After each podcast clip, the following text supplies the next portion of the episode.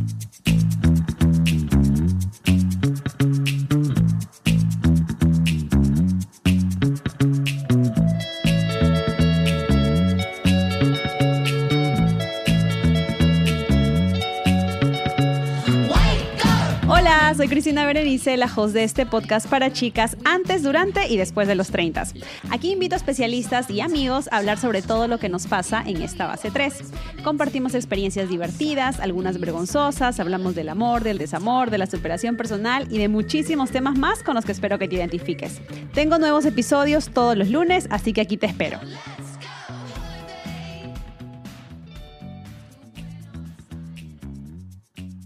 Hola, hola chicas, ¿cómo están? Bienvenidas a un episodio más de Treintañera de este su podcast. Ya saben que todos los lunes estamos saliendo con nuevos episodios. Perdón que la semana pasada no subí episodio nuevo, pero eh, me sentía un poco malita y todavía estoy sufriendo aquí. Yo creo que ya es la edad, chicas, porque tengo un dolor en la rodilla que me viene persiguiendo desde hace seis años y todavía no logro saber qué es. Ya he, ido como a tres doctores y todos me dicen, no, está bien, solamente necesitas un poco de, rehabilitación y ya está. Y no, no sé qué pasa, así que bueno, estoy tomando colágeno, estoy tomando de todo para ver si es que ya me puedo sanar y me puedo sentir mejor. Pero esta semana estoy contenta porque tengo nueva invitada y es una invitada que de repente ustedes ya la conocen porque es súper famosa en TikTok, tiene como que casi medio o ya más de medio millón de seguidores en TikTok eh, y yo de hecho la descubrí por ahí. Su nombre es Andrea Burga Villanueva, que me estaba comentando por interno que eh, tenemos el mismo apellido materno y ella es una activista con discapacidad visual, cantante, periodista, bailarina, o sea, de todo un poquito aquí. Andrea, ¿cómo estás? Y obviamente perucha, peruana como yo, desde Lima. ¿Cómo estás hoy día, Andrea? Gracias por, por aceptar la invitación tan tarde que estamos grabando hoy. Hola, ¿cómo estás? Bueno, yo sí, yo sí estoy en Lima, aunque hace unas semanas también estuve en Estados Unidos y me gustó un montón. Yo estuve por Virginia, no tan lejos de donde estás, creo. No, no muy lejos. Estaba chismeando ahí toda tu, travesía de, viajar. Eh, y de que sí, te comparto, porque yo, bueno, yo le tengo pánico a volar. O sea, creo que lo más difícil para mí, o sea, a mí me encanta ir a otros lugares, pero lo peor para mí es volar. Tengo que ir o dopada o, o este, llorando, no sé, pero, pero para mí es terrible. pero ya lo superé. Me imagino, no sé cuántas, veces has, volado así solita tan lejos, era la primera vez. O sea, he volado a, a, regiones de aquí de Lima, a Cusco, a Arequipa sola, pero era la primera vez que viajaba al extranjero sola, además con tantas escalas, porque mi primer, mi primer vuelo hice dos paradas, paré en Colombia y paré en Panamá. Yo me quería morir porque significaba subirme a tres aviones. ¡Ay, qué está... Sí, estaba como, no. Pero, pero bueno, este, igual me gustó mucho estar allá. Bueno, Andrea, cuéntame un poquito acerca de ti. Sí, eh, yo tengo 28 años. Em, soy periodista, aunque ahora eh, hago más como comunicación en general porque trabajo en una ONG. Trabajo en SODIS, que es una ONG que ve temas de discapacidad.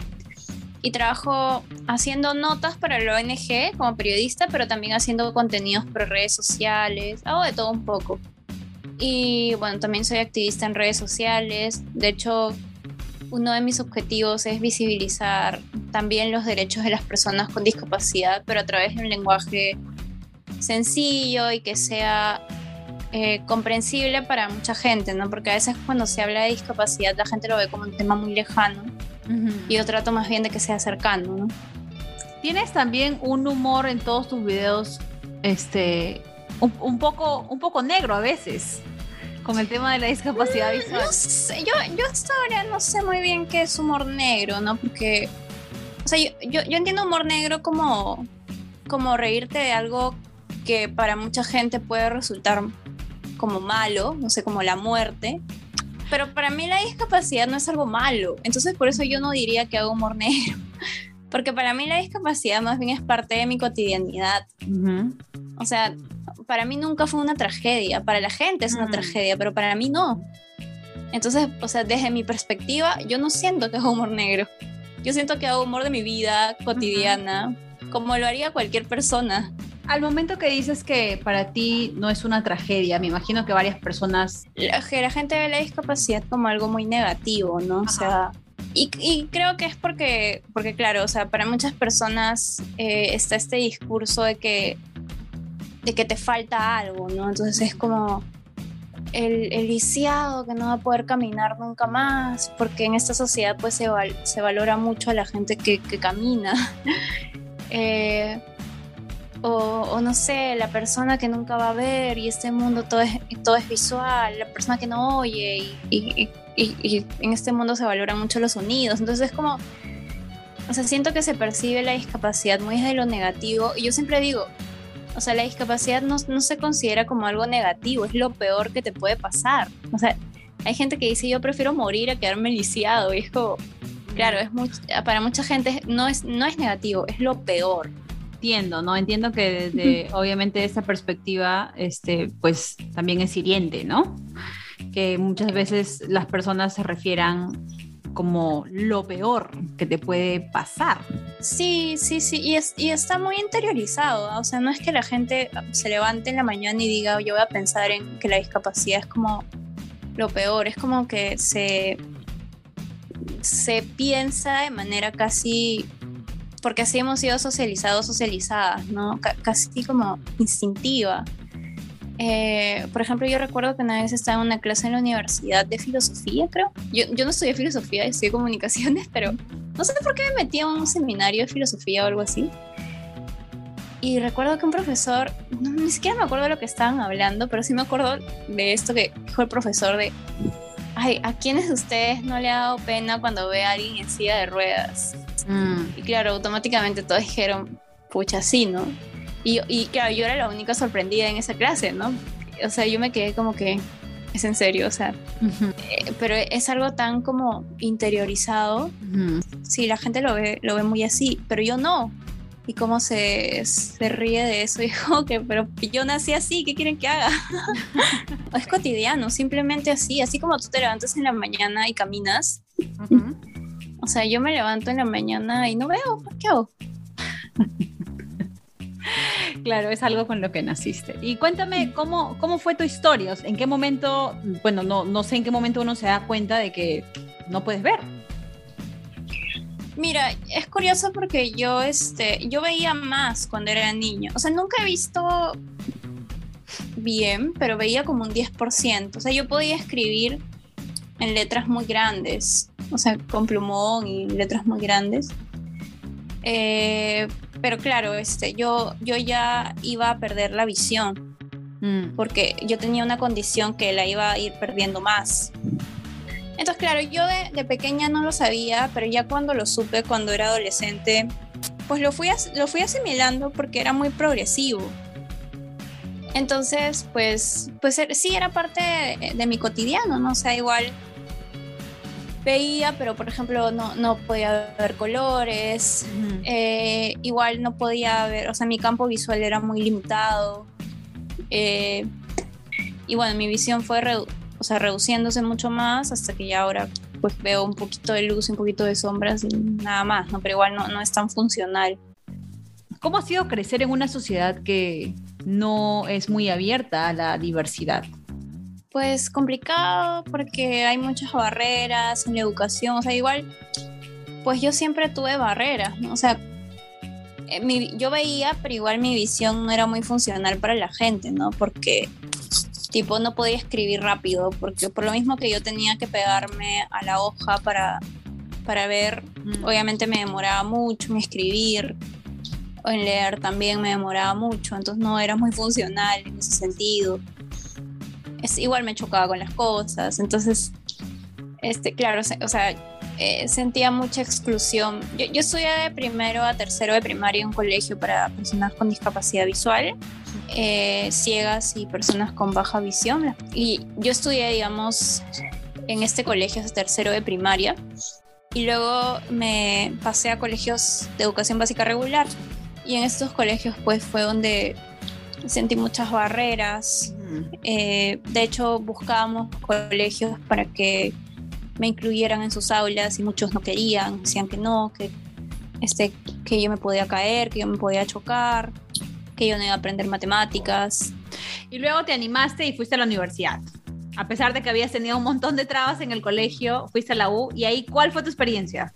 Sí, fui a la universidad. Creo que encontré un espacio en el que en principio me resolvía mucho las cosas porque, por ejemplo, la universidad me daba las lecturas, o sea, me las escaneaba, si me mandaban mm. lecturas en físico, ellos me las escaneaban y las mandaban por correo. Entonces, en ese sentido, todo bien. Y ya en facultad creo que, que fueron más inconvenientes porque en facultad ya llevaba cursos puramente de carrera. Entonces estaban esos cursos tipo videoreportaje, donde había que usar la mm. cámara. Entonces ahí como que tuve inconvenientes, sobre todo creo que más por el curso, por profesores que no tenían disposición también. Por ejemplo, yo recuerdo que en fotoperiodismo era un curso que fue súper genial. O sea, la profesora, a pesar de que era un curso de cámara, la profesora súper buena onda. O sea, eh, siempre se reunía conmigo para preguntarme cómo me iba en el curso, me mandaba trabajos adaptados para mí, o sea, tipo, si era un trabajo de foto, me mandaba a investigar sobre una foto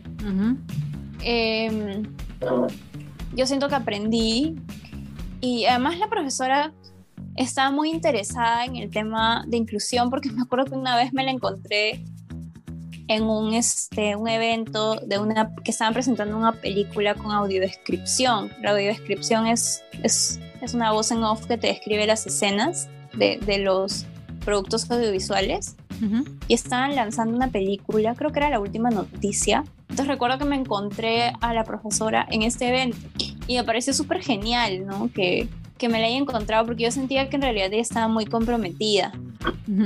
Entonces, con ella todo genial, pero con otros profesores realmente no tanto. O sea, había profesores con mucha disponibilidad y a otros como que les llegaba altamente, ¿no? O, o había profesores que decían, me decían, no, pero tú eres capaz. Y era como que sí, pero necesito que me des adaptaciones. Claro, exacto. Porque yo creo que ahí está nuestras barreras de las personas que no tenemos una discapacidad, ¿verdad? O sea, no, no vemos como las otras posibilidades que existen, porque sí existen, para poder adaptar ciertas cosas para las personas que tienen una discapacidad, ¿no? Entonces, creo que nos falta esa, esa sensibilización, ¿verdad? De que, como tú comentabas al comienzo de la entrevista, de que para ti, lo de tu capacidad para ti es normal, porque así naciste, ¿no? Pero nosotros en nuestra mente construimos tantas barreras que es como que, ay, no, pobrecita, entonces, ¿para qué, para qué te metiste pues, como a la universidad? Me imagino que ese debe haber sido el pensamiento de muchos de, muchos de estos profesores tal vez, y no, ellos no se pusieron en los zapatos de, oye, ¿sabes qué? Voy a adaptar mi curso para que sea accesible para más personas. Sí, sí, o sea, yo siento que igual en, en la universidad pasa mucho de que a muchos docentes no les importa tanto el, alumno, ¿no? Es como que yo dicto mi clase y no me importa porque el estudiante, o sea, es que en la universidad se piensa mucho esto, ¿no? De que el estudiante es responsable de su propio camino. Y claro, obviamente el estudiante es responsable de su propio camino porque no estás en el colegio, pero, o sea, el estudiante no, o sea, si no tiene medidas de accesibilidad, pues cómo, cómo quieres que siga el camino, ¿no? Yo recuerdo recuerdo mucho a una profesora este, de un curso de redacción que el primer día que, que yo llegué al curso, ella este, dio su clase, todo, o sea, normal. Pero en un momento, o sea, cuando ya dejó, una actividad para hacer, se sentó a mi costado y me dijo, ¿cuáles son tus requerimientos, no? Y esto es como que para mí fue súper este, importante. Claro. Entonces, y, y, era un curso de redacción, o sea, en teoría yo no estaba necesitaba muchas cosas diferentes en mis compañeros, ¿no? porque pues redacción es mucho más accesible para mí. Andrea, ¿cuál ha sido, no sé si es que te animes a contarnos, pero de los momentos en donde has sentido discriminación más fuerte? Yo siempre digo esto, este, porque es algo cotidiano, bastante cotidiano, de hecho. Y es que la gente cuando tú, o sea, tú estás con un acompañante que puede ser un amigo, puede ser tu familia, y vas a un servicio público, privado, este, siempre las personas le van a hablar a tu acompañante y no a ti. Y, también es incitivo, o sea, no es que las personas lo piensen, es que lo hacen, nada más. Eh, es como que ven que estás con alguien, le hablan a tu amigo, le hablan al acompañante. Y claro, eso, eso este, encierra muchas cosas, ¿no? Es una sola acción que encierra muchos pensamientos súper interiorizados, ¿no? Y es pensar que las personas con discapacidad son dependientes, eh, que no pueden ser autónomas, que, que, son como niños, niñas eternos, que no pueden tomar decisiones. Entonces son un montón de pensamientos que están ahí metidos y que simplemente no es que se, eh, se racionalizan mucho, ¿no? Simplemente están ahí. Creo que no me ha pasado, pero tal vez si me llegara a pasar, creo que esto es algo bueno, eh, que es lo que acabas de compartir, porque es algo tan cotidiano, ¿no? Y que imagínate una acción que para tal vez la persona que no lo está haciendo adrede, eh, a ti te puede herir, ¿no? Entonces creo que es importante tener otra vez esa, esa sensibilidad extra que creo que nos falta a muchísimas personas. Creo que es reconocer a, todas las personas este, como iguales, ¿no? Creo que las personas... Sí. Ajá, creo que las personas con discapacidad todavía no, este, no tenemos ese reconocimiento. Y mucho peor es cuando se trata de personas con síndrome de Down, personas con discapacidad intelectual, ¿no? Eso es peor. Justo vi un video hace poco de una persona con discapacidad intelectual que decía que en un, en un establecimiento le habían pedido que le, que le dé besos. Tenía 20 años. ¿Qué? Oye, ¿qué les pasa? Sí. Y es como, dame un besito. es como que, ¿qué? Tiene 20 años. Pero claro, o sea, las personas con discapacidad intelectual se les ve como niños todo el tiempo. El niño con síndrome de Down tiene 40 años, pero se ve siempre como niños. Entonces creo que es algo que compartimos las personas con discapacidad, pero, pero que a otros y a otras les pasa pues, de manera mucho más terrible. ¿no? ¿Cómo tomaste la decisión de abogar no por las personas con discapacidad en las redes sociales? Eres bueno, súper famosa en las redes sociales, tienes casi, tienes más de medio millón de seguidores en TikTok, o sea, pasan un poco a tus seguidores. Eh, bueno, yo, hablo, este, trato de hablar desde una perspectiva de derechos y hablo desde mi experiencia también, que yo siempre digo que no es la experiencia de todo el colectivo, porque igual el colectivo es diverso. Igual yo tengo una posición bastante privilegiada también, ¿no? Entonces, pues eh, mi experiencia no va a ser la misma de otras personas. O sea, yo me hice activista ya desde el 2015 Mm, sí, o sea, en 2015, más o menos 2014, 2015, empezaba a contar mis experiencias como persona con discapacidad en redes sociales, en blogs, un blog que de hecho todavía lo tengo, pero ya no lo actualizo porque ya nadie lee blogs. sí. Eh, recuerdo que en Facebook y en ese blog contaba mis experiencias como cuando tú cuentas algo en Twitter que te pasó o, o en, no sé, en tu tu diario, qué sé yo, no, no, de manera pública, ¿no? Sino que a veces cuentas cosas que te pasaron, las escribes, qué sé yo. Esto yo lo contaba en estas redes y a mis amigos, a mí les parecía interesante, entonces me decían, este, oye, qué chévere lo que cuentas. Y así, o sea, como que iba contando las cosas que me sucedían y luego ya, pues años después, creo que eh, abrí una cuenta en Twitter, también iba contando mis experiencias. Me acuerdo que una vez saqué un tweet eh, buscando trabajo y ese tweet tuvo un montón de compartidos y, pues se me empezó a seguir un montón de gente, empezaron a ver mis publicaciones y, creo que ya lo, lo que fue como que bien raro fue lo de pandemia, o sea, yo, yo me creé una cuenta de TikTok por ahí en el 2020, a fines del 2020, pero yo no la usaba, o sea, la dejé tirada por ahí yo tengo una amiga, o sea, me la creé porque una amiga me dijo, oye, Andrea, un montón de gente está usando TikTok y no sé qué.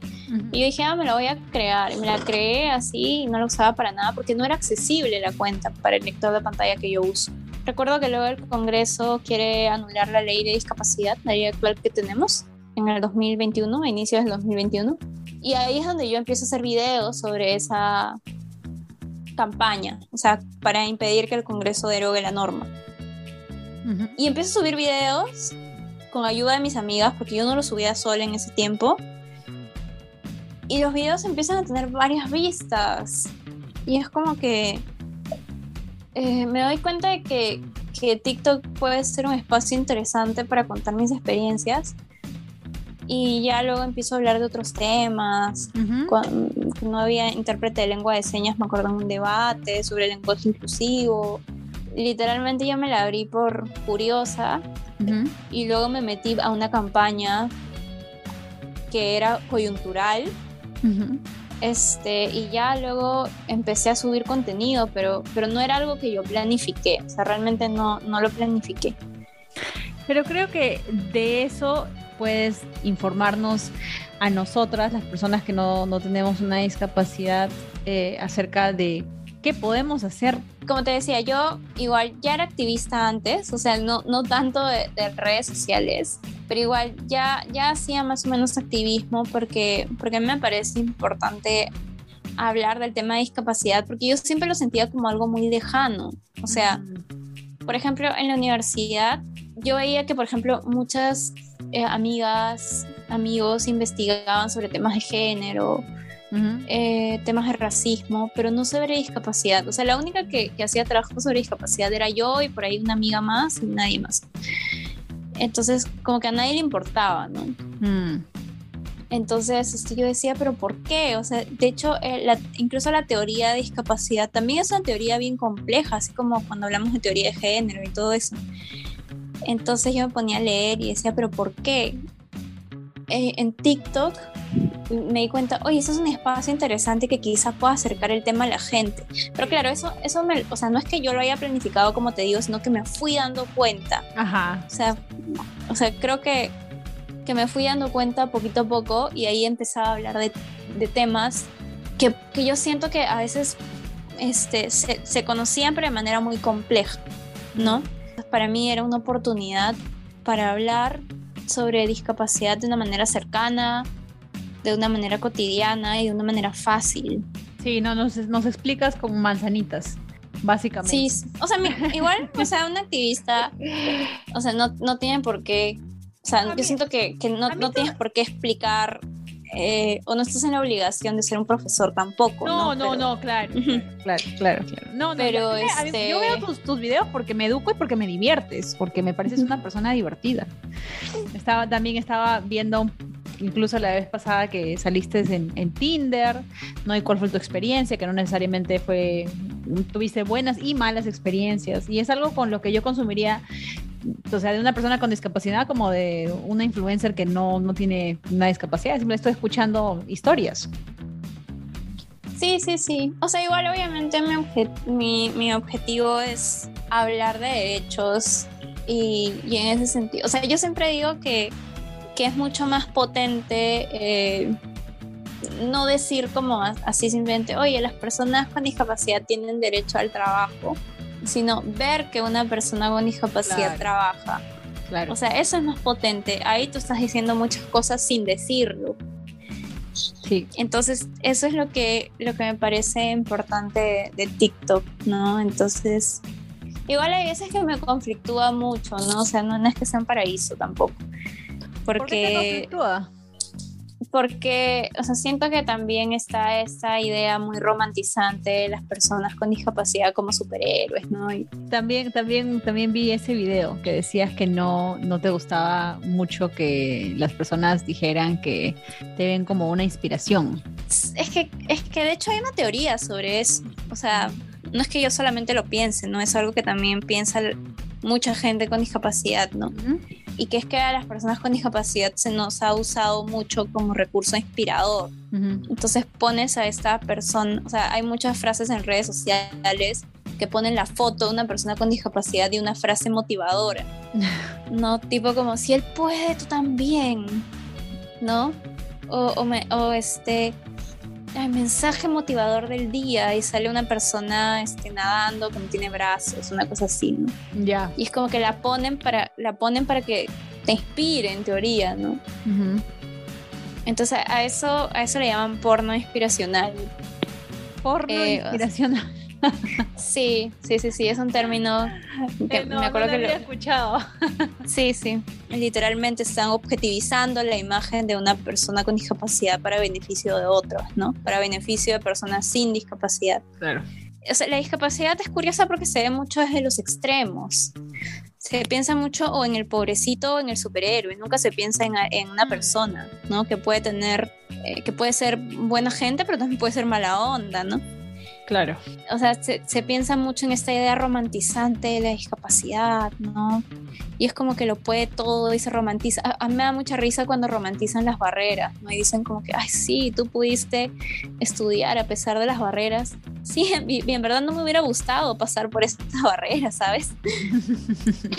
Entonces, que siento que, que hay, hay mucho romanticismo, ¿no? O esto de, ay, la discapacidad es una actitud ante la vida. La discapacidad es una actitud ante la vida. Sí, esa, es una, esa frase es bien conocida, de hecho. Eso no y claro, este... Lo que he escuchado es lo del, que las barreras solo existen... En tu mente, o En tu así. mente, sí, esa. Sí, y es como que no existen en mi mente, o sea, Existen. que, que- que una escalera esté cuando tiene una silla de ruedas a alguien, no está en su mente. Claro, claro, claro, es algo- O sea, que yo sonría y ponga una buena cara ante la vida no hacer que aparezcan libros en braille. Las barreras existen y las barreras son duras, o sea, no hay que romantizarlas. O sea, que yo, que yo vaya a un centro comercial y que no me hablen a mí es duro. O sea, es molesto, fastidia. Entonces, es como que, por eso te digo, o sea, yo siento que, que se romantiza o se o simplemente es como pobrecito y eres incapaz, ¿no? No, no nunca estás como en el medio. y por eso es bien, es bien como curioso.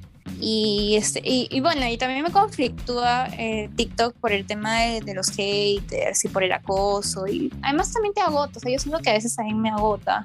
Este, no me paga por eso. igual, igual. A mí tampoco me pagan por hacerlo, por hacer y, es, tra- y es trabajoso. eh, es trabajoso grabarme. O sea, yo, yo siempre digo, por ejemplo, para mí es muy chévere cuando me escriben estudiantes hacerme entrevistas, ¿no? Sobre los estudiantes de universidades. Y me dicen, quiero, estoy haciendo investigación sobre discapacidad y, y para mí eso es satisfactorio. Más satisfactorio que cuando me llaman, no sé, de un medio tradicional, por ejemplo porque, porque siento que, que, por ejemplo, cuando yo estaba en la universidad, como te decía, muy poca gente le importaba el tema de discapacidad ¿no? Y que ahora hay más estudiantes interesados, interesadas, pues para mí es súper valioso. Pero es que ahí es donde empieza la magia de las redes sociales, pues. Porque creo que ha abierto esa puerta para que muchos temas sean visibles y al menos te intrigue saber, ¿no?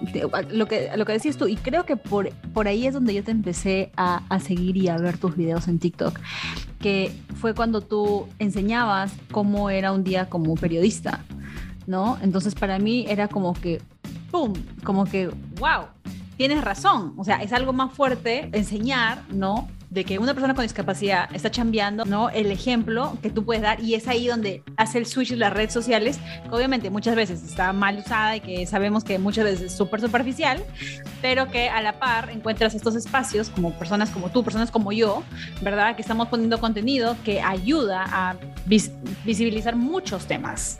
Sí, sí. De hecho, yo también aprendí un montón. Bueno, pero por el tipo de contenido que yo consumo es, es bien social. ¿no? Entonces en TikTok, además TikTok es un algoritmo que yo siento que es bien, me da miedo porque... Sí, porque no sales de ahí en tres horas. No, y además es demasiado preciso, Sí, por eso, demasiado, te ves- te metes en un demasiado. hoyo negro y ya, no O sea, tipo, a la gente que le importan los pinos, estoy segura que le van a salir solamente videos de pinos. O sea, es demasiado, demasiado preciso. Me da miedo porque, o sea, tú en el fondo llegas a pensar que a la gente le importa y a nadie le importan los pinos. o bueno. o sea, por ejemplo, que le importan los ¿sabes? a mí me, o sea, a mí me salen mucho videos de temas sociales, De racismo, de feminismo, de comunidad LGTBIQ, de perros. Y siento que, que esa es una oportunidad. O sea, que es una oportunidad bien pesada, pero es una oportunidad. Sí. ¿Y qué vamos a hacer para ser mejores aliados? Ser mejores aliadas para ustedes. Mm, Yo creo que, yo siempre digo que es empezar a deconstruirse, ¿no? Empezar a deconstruir estas actitudes capacitistas. Bueno, el capacitismo se le llama la discriminación por motivo de discapacidad. Entonces, este, empezar como a cuestionarnos estos prejuicios, estas cosas que alguna vez hemos hecho. Yo siempre digo que, por ejemplo, yo soy una persona que he crecido con muchas, eh, con, o sea, normalizando muchas actitudes racistas. Mm. Entonces, yo me construyo también.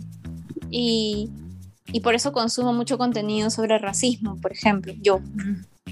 Eh, porque, porque siento que es algo que yo tengo que construirme. Creo que, que en ese sentido las personas sin discapacidad deberían eh, pues dar esos pasitos, ¿no? Empezar como a cuestionar estas cositas y, a, no sé, a empezar como a repensarlas, ¿no? Este, alguna vez traté a una persona con discapacidad como un niño, como una niña, este Alguna vez le pregunté a una persona con discapacidad si se sentía cómoda con, con la manera en la que le estaba tratando, cuál, cuál eran sus preferencias. Este, o sea, no sé, como que este tipo de cosas yo siento que, que, que ayudarían un montón. O sea, yo, y siempre preguntar, preguntarle a las personas con discapacidad, ¿no? Este, porque finalmente yo siempre digo, lo que yo cuento en mis redes es mi experiencia. No significa que todas las personas con discapacidad piensen igual que yo. ¿no? Entonces siempre, siempre preguntar porque finalmente cada experiencia es distinta. Em, y eso me parece súper importante. Hablar a las personas por su nombre, ¿no? Eso a mí me parece muy importante. Es como... Eh, o sea, yo sé que, que, de repente muchas personas no conocen la terminología para referirse a personas con discapacidad la más respetuosa, la más consensuada. Creo que lo más importante es llamar a una persona por su nombre, ¿no? Y respetar pues sus opiniones, sus identidades también. Hay personas con discapacidad eh, que, que, pueden tener también diferentes identidades, ¿no? Hay, hay personas, ese es el orgullo, por ejemplo, hay personas con discapacidad que también pueden ser de la comunidad LGTBIQ. Pues eso, ¿no? Siempre verlos como, verlas como personas. Creo que esto lo resumiría. Necesitamos normalizar este tipo de conversaciones más, ¿no? Y traerlas más a la mesa.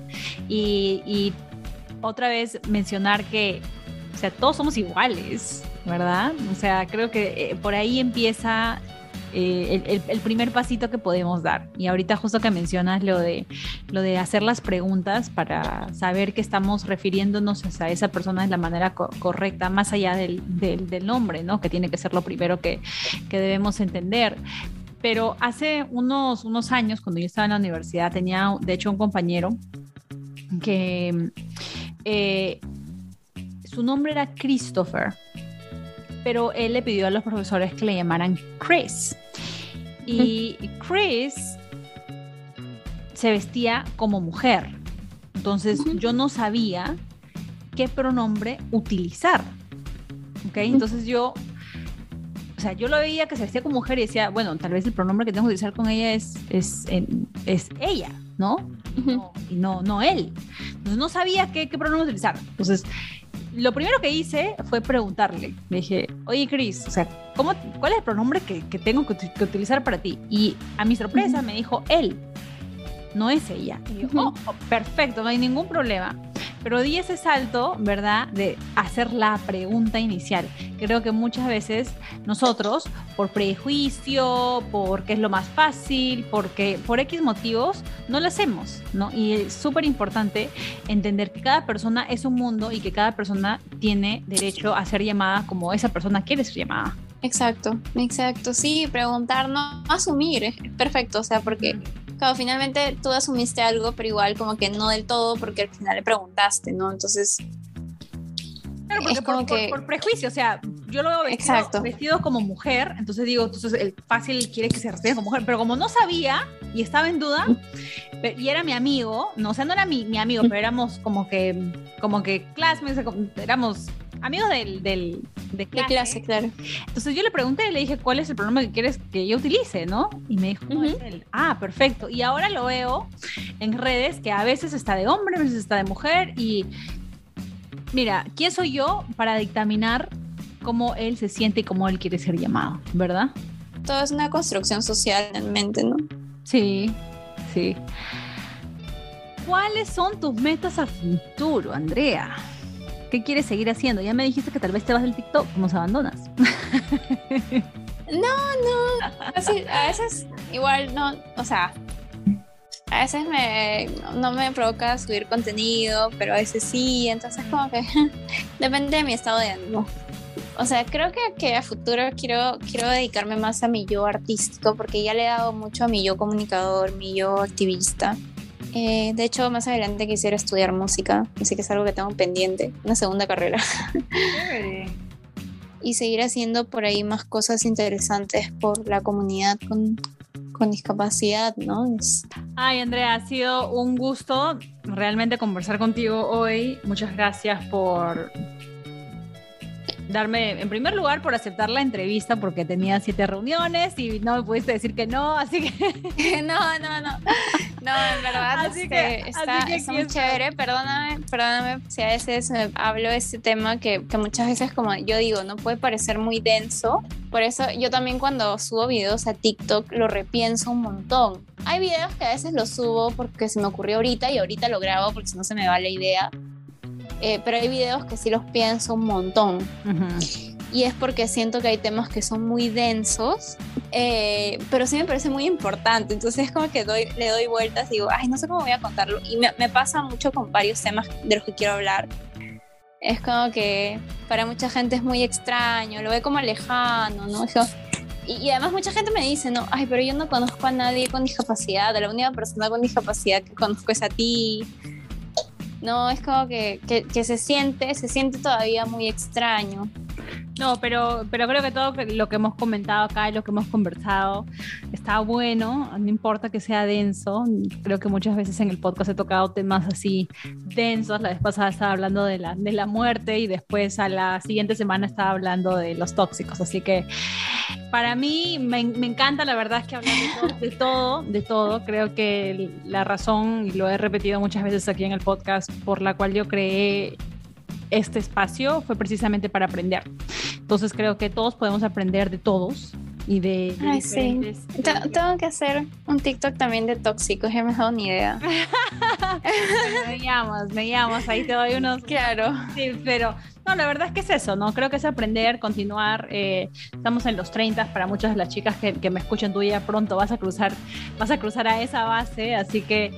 Eh, sí, ya me seguimos tampoco, no, no les he estafado, porque tengo 28, pero igual ya me falta muy poquito. Sí, y es eso, creo que lo, lo has resumido muy bien tú creo que es de construirnos para volver a aprender, ¿no? Y que creo que es algo que continuamente tenemos que hacerlo, no importa la edad que tengamos, ¿no? Ya sea que tengas 28, que tengas 38, que tengas 58, siempre hay algo de lo que podemos aprender todos los días. Así que gracias Andrea por, por tu tiempo y nada, a seguir dándole, que creo que vas a seguir, ya te he visto bailando también, así que por ahí te veré haciendo más cositas. Sí, muchas gracias por la invitación y y pues muchos éxitos y, un saludo para, para todos y todas, Muchas gracias por escucharme. Si llegaron hasta acá, gracias. gracias, mis treintañeras. Ya saben que si les gustó el episodio o si lo pueden compartir con alguien que saben que les va a gustar, vayan ya a Spotify, copien el link, manden ahí los videitos que tengo en las redes sociales también. Voy a estar etiquetando a Andrea en, aquí en el podcast, por supuesto, y en Instagram y TikTok. Así que un saludo para todos ustedes. Un besote. Chao.